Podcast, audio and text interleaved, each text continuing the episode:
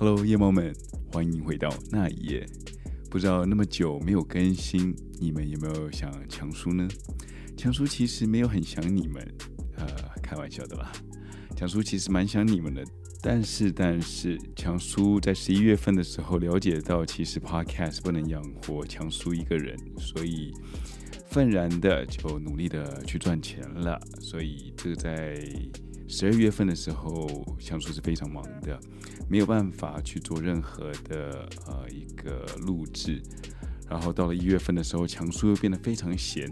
其实闲下来了以后，又懒得去写稿，然后之后又要开始忙起来了。但是我在忙之前的时候，先把这一集给录好，给大家听一下。好，在这里我也想跟大家讲一下，如果你们想要赞助那一夜这个频道，或者救济强叔来脱离贫困的话，欢迎在下面有个连结，五块十块不嫌少，百元钞票刚刚好，来用实际的动作支持那一夜这个频道以及强叔的创作。所以在这里先谢谢大家喽。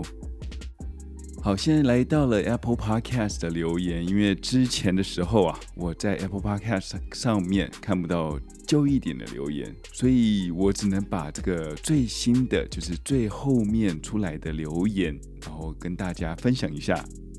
在去年十一月二十一号的时候，呃，肉福你说到了人生中第一次留言与五星好评。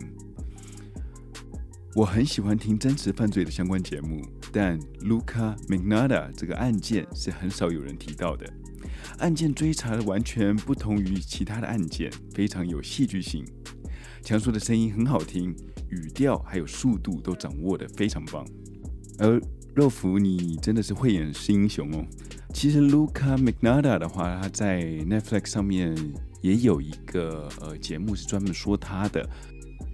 这个节目是拍得非常好，然后这个其实强叔有在上面找寻一些资料，所以我很建议说，如果大家对这个案件非常有兴趣的话，其实你们可以到 Netflix 上面去看一下它整段，这个可能有五集，所以有点长，但是我相信你们看完以后会对这个案件有不同的想法。同样是在去年十一月二十三号的时候，Dream 零六零三写到了每晚必听。超喜欢物呃，超喜欢案件故事的，每晚睡前必听。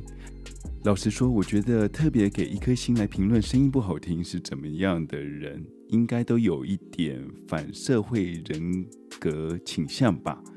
OK，Dream 零六零三，谢谢你的支持。其实现在我看到这些留言，我觉得也都还好了，都可以过去了，云淡风轻了。其实这个本来就是，有些人觉得强叔的声音很做作，有些人觉得强叔的声音很好听。这只能说这审美观就跟大家不太一样喽。然后当然，美食这样东西不是都能让每个人都觉得这样东西好吃吧？如果不喜欢听就不喜欢听喽。但是我还是要跟 Dream 零六零三你说声谢谢喽，谢谢你的支持。在十二月二号的时候，有一位叫做 Lou Orchid，你说的没什么好说的如题太棒了，好吗？第一次听到的时候还不太习惯强叔说话的速度，多听几集，多听几集就光速听完，完全不了啊啊哦，多听几集就光速听完。全部了哦，赞赞推爆好吗？好了，强叔只能在这里说谢谢你喽。你能放下你的脚步，放慢你的速度，来跟着强叔一起听那一页这个故事，其实也有点委屈你了。好，这个这一次讲完了所有我们最新的一些留言，但是。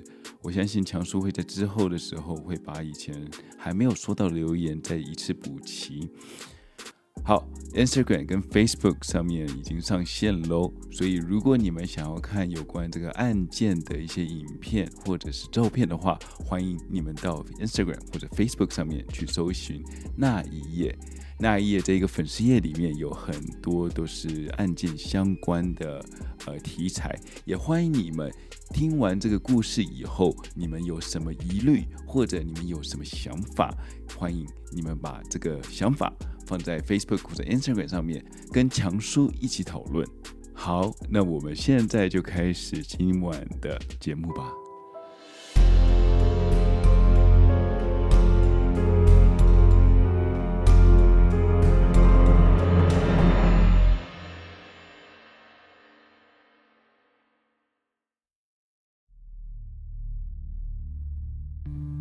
上次说到了旧金山湾区的事件。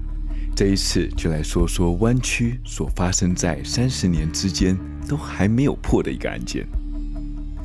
在一九八八年的十一月十九号的早晨，湾区的黑沃市早上因为海风的关系，整个城市都像冬天一样。在美国，很多家长他们都是采取了放养式的态度，他们只要小孩子有跟他们报备过他们去过哪里。他们的爸妈几乎都不会反对的，这包括了 Katrina 的爸妈。九岁的 Katrina，她一早起床就兴奋地梳妆打扮着，出门前她还和妈妈拿了五块钱的美金，准备要去家里附近的超级市场去买东西。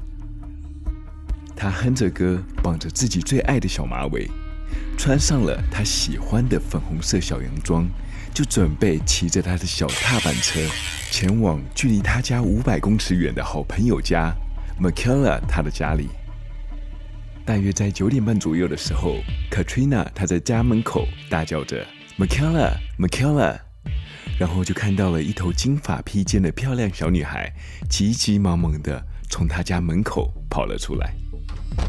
Katrina 看到 Michaela，问道说：“你要走路过去吗？”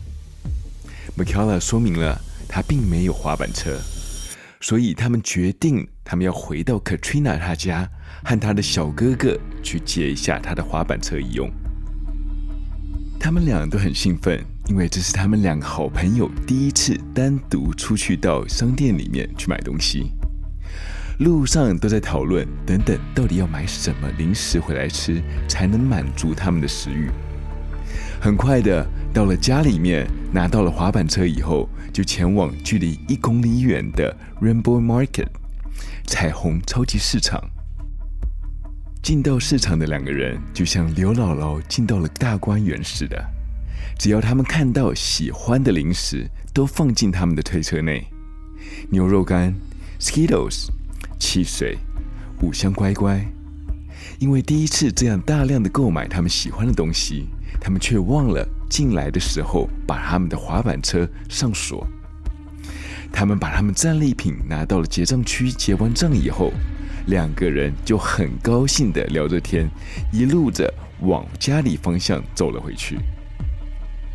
两个人吃着零食，聊着天，就这样完全遗忘着他们之前是骑着滑板车过来的。当记起来的时候，已经走了一半了。Katrina 大声尖叫，她知道如果不回去的话，将会损失惨重。再次回到 Rainbow Market 的他们，发现了只剩一台 Katrina 的滑板车，另外一台 Michaela 的他骑的却消失得无影无踪了。这让 Katrina 很着急，他知道如果他哥哥发现了他的心爱的滑板车不见了，他一定会被他哥哥打到哭。他们决定一定要找到那台滑板车。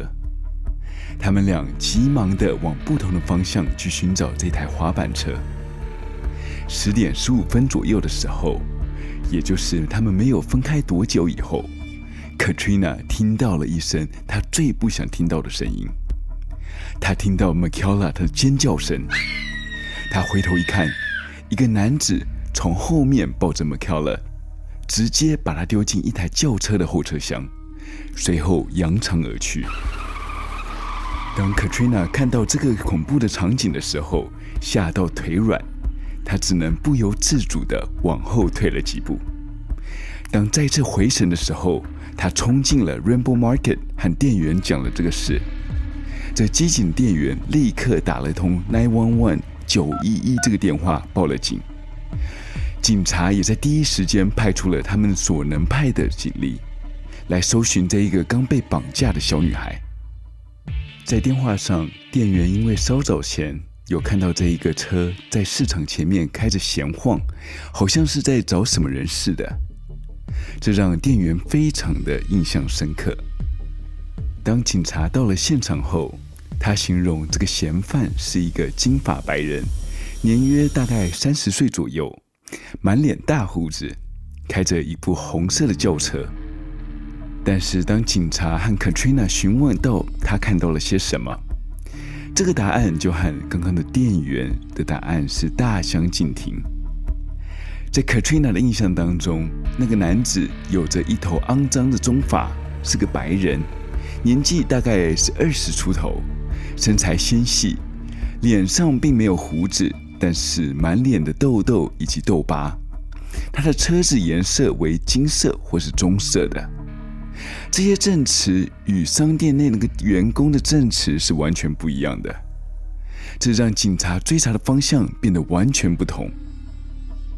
原来是这个员工把之前的商店里面的所见到的客人还那个绑架小孩的犯人给看错了。但是当他们砸出这个讯息的时候，已经到了隔天了。尽管当时他们派出所有的陆海空的资源来搜寻 m c k e l l a 但是因为资讯错误，导致了他们浪费了一整天去搜查一个根本跟这个案子无关的嫌疑犯。他们只好从头开始彻查。他们访问了这个城市所有的大人小人，但是没有一个人看到这一个嫌犯过。很快的几天就过去了，这件案子很快的就并没有什么人能给出有用的线索，这也让警察们开始没有了头绪。他们家里的人把照片印在传单上面给放了出去，希望当天有看到他女儿的人能够提供资料。警察也在当地的垃圾场、资源回收厂、车辆回收处。去寻找有没有这个小女孩的踪迹，但是这犹如他们拥有的线索一样，并没有一点任何有用的讯息。他们唯一能查到这个嫌疑人和这个小女孩，并没有太多的关系。这也说明了这个绑架案是一个随机掳人案。在美国，随机掳人案件并不是很多。很多青少年绑架案都是由自己的朋友或是亲人，甚至父母所造成的。你们一定会觉得，怎么会有父母绑架自己的小孩呢？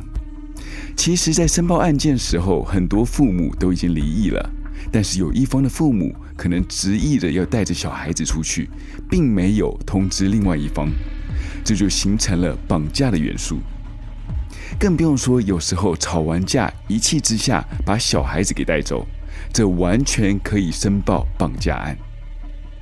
我们刚刚说到了这个随机掳人的案件，只占了所有案件的百分之一。接下来的一个月、两个月、三个月，慢慢的，这个案子就慢了下来。从头几天几百件的爆料案，到最后。一周、两周都没有收到一点讯息。一年过后，警察就把这个案子封存为冷案资料库里面。这案件直到了另外一个小女孩失踪以后，才有了线索。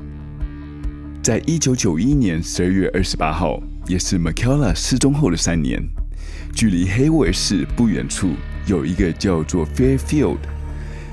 那里有一个四岁小女孩，叫做 Amber Campbell。她是一个非常开朗、外向，而且喜欢笑的小女孩。刚满四岁的她，最喜欢的就是和他哥哥一起玩。他的爸妈刚开始的时候，也是看着他和他哥哥一起骑着脚踏车，在家前面的街道上面游玩着。当然，距离不会让他过于太远，一定要在他们监视范围之内。今天下午四点钟，他骑着脚踏车自己一个人出去玩，就这样子玩着玩着，他就突然不见了。与以往不同的是，平时的时候他都和哥哥一起骑着脚踏车，但是这一次他是一个人骑着脚踏车去着他邻居家以后，就再也没有回来了。他的邻居朋友其实离他家并不远。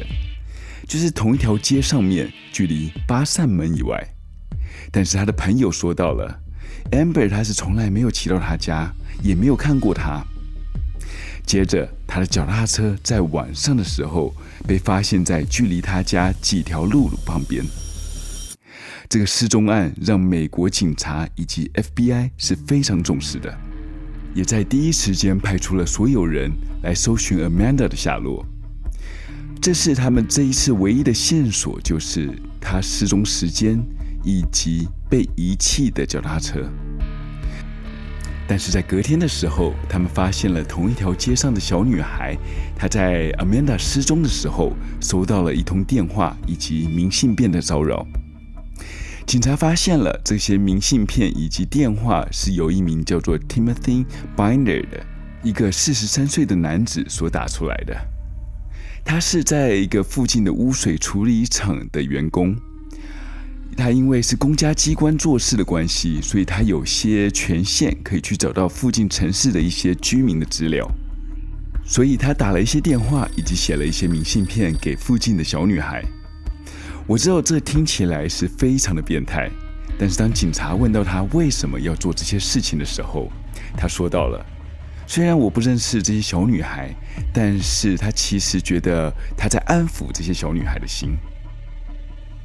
他觉得这些小孩子在大人出来工作的时候，一个人在家里面，内心是不安的。他这样做其实是在帮社会做服务。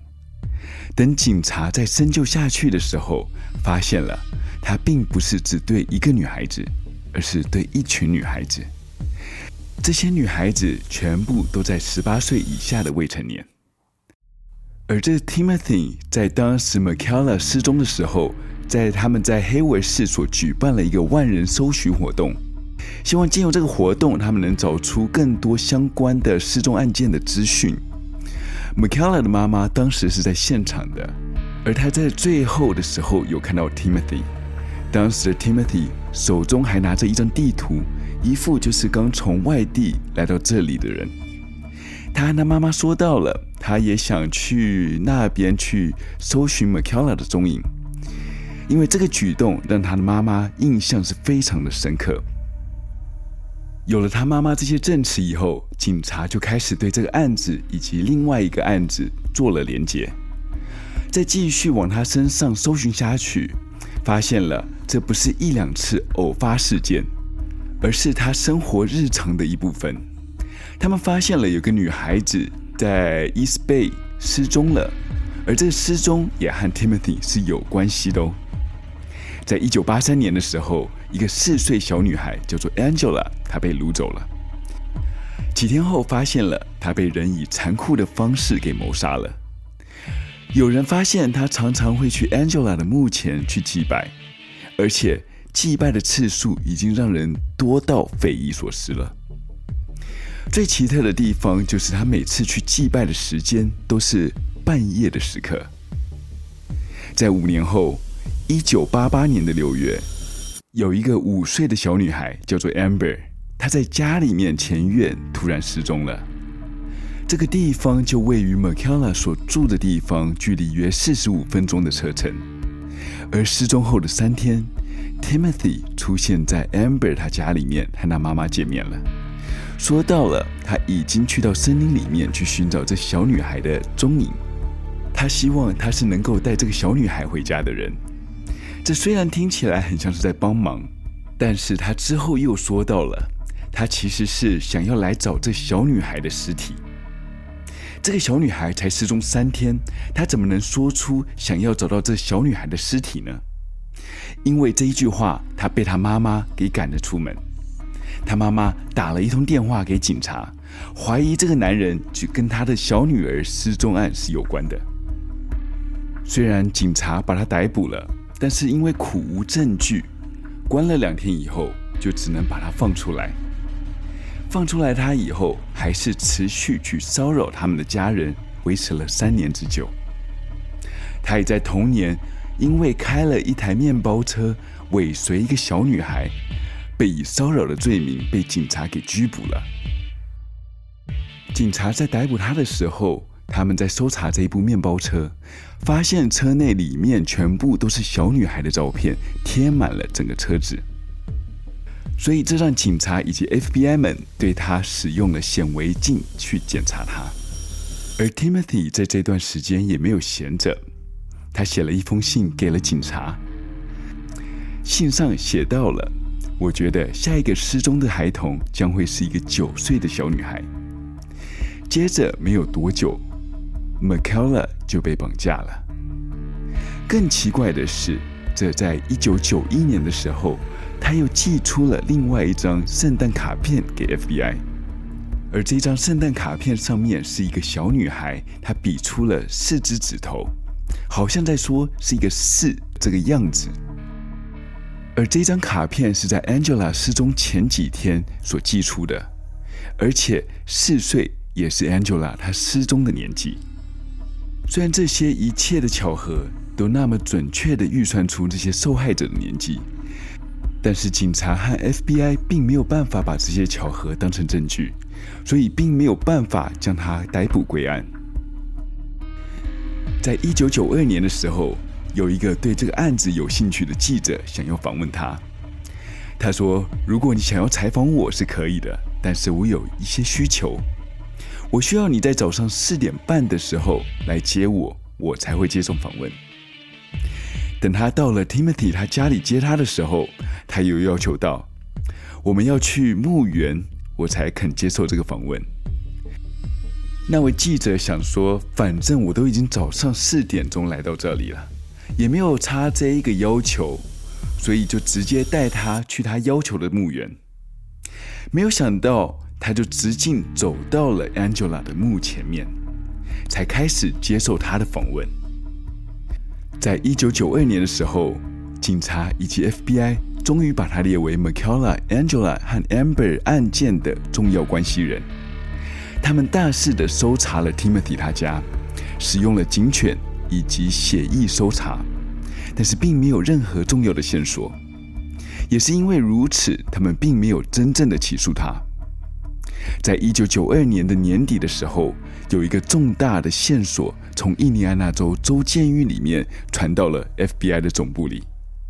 一名囚犯，他叫做 Roger 的，告诉了警察，他在出国深造的期间，他在 Hayward 这里认识了一名叫做 Slim Davidson 的，他们俩都是毒虫一族。有一天晚上，他们俩在 Slim 的露营车上面嗨的时候，Slim 给他看了 Michaela 的尸体，他用沥青把它给封存起来，只露出了一只腐烂的手背，他并不知道他是如何把他杀死的。但是他觉得应该是被刀捅了几刀了以后才死掉的。在给他看过尸体以后，他把这个尸体丢到了行李箱里面，接着开着车到了附近的一个偏远的郊区。到了郊区的时候，他看到 Slam 已经在那里挖好一个坑，准备要拿来埋尸体用的。但是他说了，他并没有在帮忙掩盖尸体，或者是帮助 Slam 做任何违法的举动，因为他看到这些事情，他觉得非常的恶心，所以他并没有参与。而这些证词呢，让 FBI 觉得可信度应该并不是很高，可能只是想要延缓入狱而已。但是 McKellar 的妈妈觉得这证词是可信度非常高的。他与州政府申请了，把这个嫌犯从印第安纳州带到加州来寻找这尸体。政府他们也允许了。等他来到加州以后，他带着警方到他所说的弃尸地点，寻找了八个小时以后，他才缓缓说道：“这其实是我编出来的，其实就是想要让他们的父母有些希望而已。”自此之后，警察就断了所有的线索，他们就像无头苍蝇一样，不知道往哪里开始去搜寻。当然，Roger 因为这个误导警方办案，让他多赚了六年免费住宿以及餐点。在查证过上万件的匿名邮件或者有名的线索，但是并没有得到任何一点线索是符合警察所要侦办的方向。他们把目标转移到最可疑的 Timothy 身上，但是在一九九七年这个时候，Timothy 告了当地的警察，他以毁坏名声起诉了当地的警局。他说到了，因为警察把他列为孩童跟踪犯的嫌疑人，这让他的名声受损了，不管是在工作上面或者人际关系上面，都让他变得困难重重。最后，这场官司是由 Timothy 获胜了。地方警局以及当地的城市被判了九万块美金给 Timothy，而警察再也无法把他列为这个案子的重要嫌疑人了。在二零零九年的时候，警察他们放出了一个一，警察放出了一个讯息，一名叫做 Curtis Dean Anderson 的，在二零零七年的时候，在监狱里面承认了他是杀害 Amber 的凶手。这个人的犯罪判决记录比美国建国的年数还要长。他是在一九九九年的时候，在加州绑架了一个七岁小女孩 Chynna Fairchild，以及其他多宗绑架案，所有被他绑架的小孩都惨遭了毒手，因此他被判了三百年的有期徒刑。在二零零七年十一月的时候，他和 FBI 谈到了。说出了他就是杀害这八个的受害者，其中有七岁的 Amber，也就是他第五个受害者。他是在一九八八年六月的时候，他在街上看到 Amber 在街上独自游玩，就强行的把他拉到了行李箱里，开车到了源自于一千英里外的 Arizona，再加以杀害。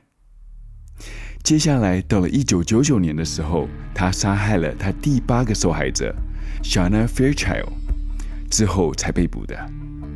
因为他的自白，警察才把这个案子排除在这一列少女失踪案之中。警察之后又断了头绪，直到了二零零九年八月的时候，警察在位于黑尾的北边，这靠近加州大学伯克利分校，找到了。这个失踪十八年的一个失踪小女孩，而找到她的时候，她居然是活得好好的。这在美国小孩失踪史上面超过十年的是唯一一个活的被找到的案子，这也是最幸运的一个。他们找到了这个绑架 J.C. 的主谋 Philip 以及他的太太 Nancy，他们就在怀疑，除了 Jesse 以外，他们有没有去绑架其他的小女孩。毕竟 Jesse 小时候的照片与 Michaela 的照片有很多相似之处，以及他们被绑架都是在早上，都有人看到，他们都是被强行拉上车以后，车子之后就扬长而去。Philip 他之前就说过，他有绑架小孩的前科，他是在一九八八年的时候被假释出去，回到了 San Jose 这个区域的。三年后，他们就发生了他绑架 Jaycee 的这个事件。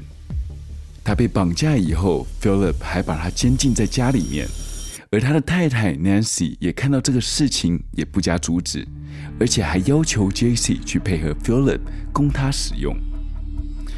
之后，他因为在二零零九年八月的时候，Philip 带着两个年轻女孩去参观了加州大学伯克莱分校以后，被他的假释官发现了。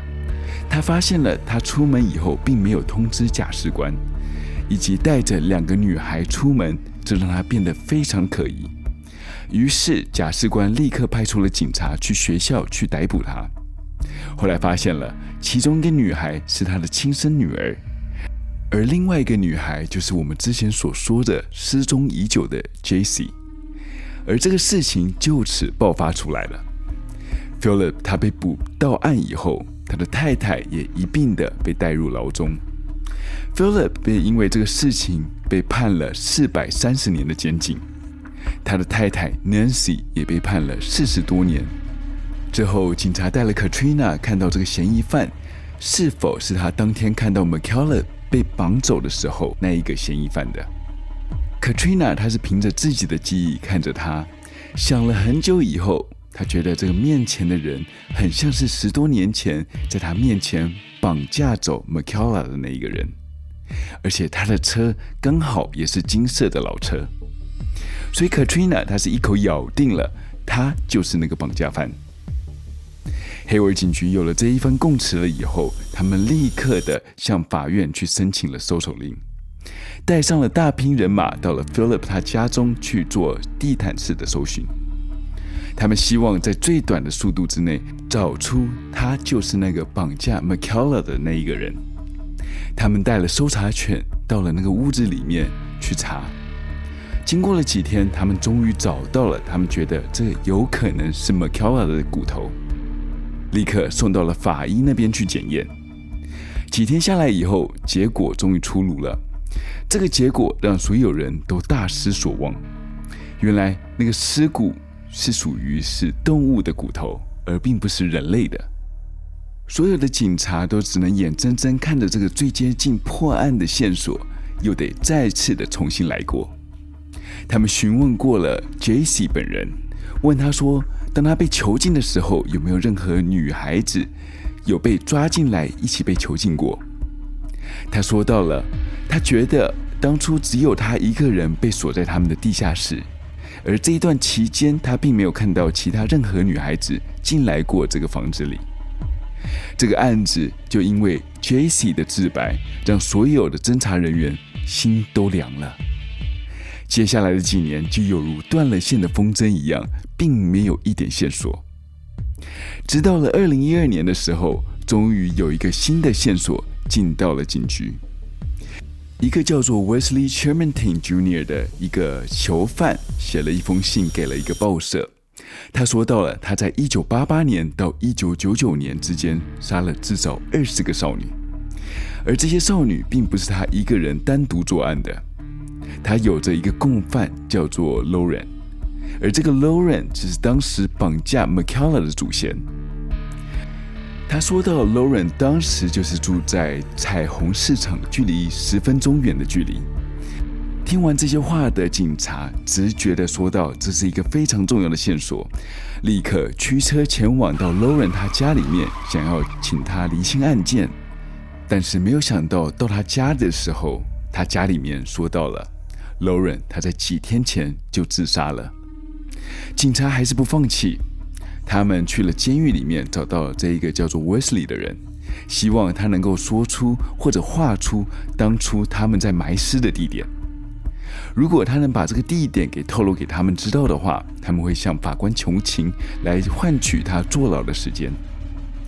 Wesley 他画出了一张地图给了警察，警察照他的地图找到了这个地方，开始挖掘。挖了不久以后，他们真的在这里发现了有上千块琐碎的骨头在这里面。他们心里想说，这很有可能是其中一副就是属于 McKellar 的。他们立刻把这个送去了检验室，希望法医能够确认这是 McKellar 的尸骨，来让他们来结案。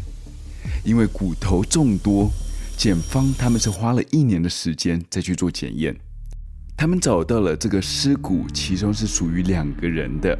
这两个人是另外一个案子所失踪的人，在骨头里面却没有找到 McKellar 的 DNA。再一次，警察又断了线索。McKellar 他们家里人已经搬离这一个让他们伤心的城市，直到了二零二零年十二月二十一号，FBI 宣布了 McKellar 的案子破案了。原来他们把所有以前的证据重新再拿出来检测一次。这一次访问了所有案情的关系人，他们最终在放在他们证物房尘封已久的 Katrina 的滑板车上面找到了另外一个陌生人的指纹。这个指纹是属于一个叫 David Misch 的人。这个人在一九八九年的时候，因为在一九八六年谋杀了两个女人而被捕的。之后在监狱里面度过了，直到了二零一八年，他又被发现了，他在一九八七年的一个冷案是有关的。自此之后又被判了刑。在二零二零年十二月二十一号的时候，因为他的指纹已经被建档了，再加上新的指纹科技进步，所以才找到这一个绑架犯。虽然至今他并不承认这个案子与他有关，但是 FBI。已经结案，再加上法院把 McKellar 的案子设定为 Devin Mish 他所企划的谋杀案而起诉，这让 McKellar 的失踪案就此画下了一个句点。